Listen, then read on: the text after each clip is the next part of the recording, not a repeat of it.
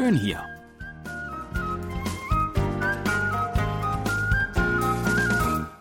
Ausflugstipps für Korea mit Jan Dirks.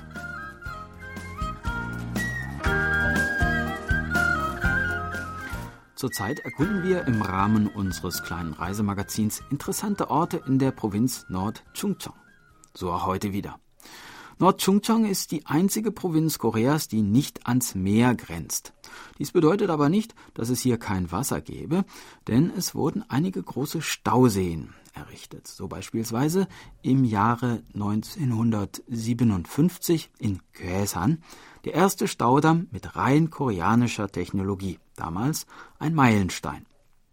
Das Gebiet um den Gyesan Stausee ist ökologisch weitgehend unberührt und der etwa vier Kilometer lange Sanmagi-Yekgil, der alte Wanderweg, der dort am Ufer entlang führt, ist für Naturliebhaber ein ganz besonderes Erlebnis.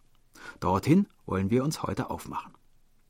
Am einfachsten gelangt man hierher, indem man vom Kwesan Busterminal den Bus Richtung Sujon nimmt und dann an der Haltestelle Wesari Ibgu aussteigt.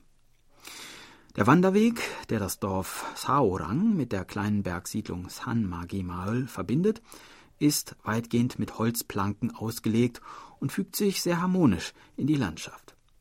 Man kommt zunächst an einem großen dolmenförmigen Felsen vorbei, der von einem Wald großer Maulbeer und Kastanienbäume umgeben ist.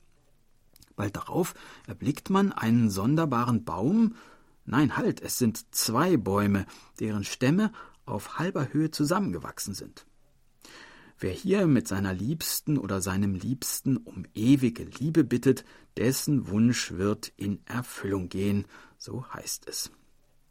Wir durchqueren einen Wald aus Kiefernbäumen und genießen den Blick auf das blaue Wasser des Quäsern. Nun geht es über eine Hängebrücke, die zwischen den Bäumen der Kiefern befestigt ist. Am besten, wir schaukeln die Brücke mal ordentlich hin und her, um festzustellen, ob sie auch wirklich stabil ist. Ja, scheint zu halten. Wunderbar, weiter geht's. Hm, schon wieder so ein merkwürdiger Baum. Der Jongsa-Mok, der aussieht wie ein Paar beim Liebesspiel. Yin und Yang in Aktion sozusagen. Na, da wollen wir aber nicht länger stören.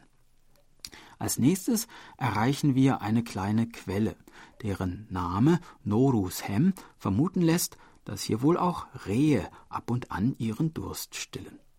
Vorbei am Lotusblütenteich und am Mangseru, einer hölzernen Warte mit Blick auf den See, deren Name besagt, dass man hier alle Sorgen vergessen könne. Nun ja, versuchen kann man es ja mal. Nächste Station auf unserer Wanderung die Tigerhöhle, eine natürliche Felsenhöhle, deren Boden aus weichem Erdboden besteht. Im Sommer schön kühl und im Winter angenehm warm. Tiger gibt es hier natürlich schon lange nicht mehr. Aber im Jahre 1968 wurden hier tatsächlich noch Leoparden gesichtet.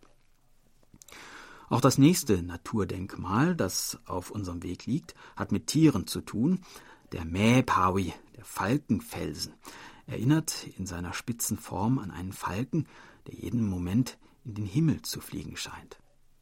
Wir gehen vorbei an der Fuchsregen-Felshöhle, wo man Zuflucht findet vor sommerlicher Mittagshitze oder vor Sommerregenschauern, die in Korea auch Fuchsregen genannt werden. Da erblicken wir auch schon den nächsten merkwürdigen Baum, eine Eiche, Oh, der Name sagt ja alles. Otbossen Minyo Chamnamu. Na, das lasse ich mal unübersetzt, füge aber hinzu, dass mir die männlichen Fantasien, denen offenbar ein Großteil der hiesigen Bäume seinen Namen verdankt, mittlerweile doch ein wenig auf den Geist zu gehen beginnen.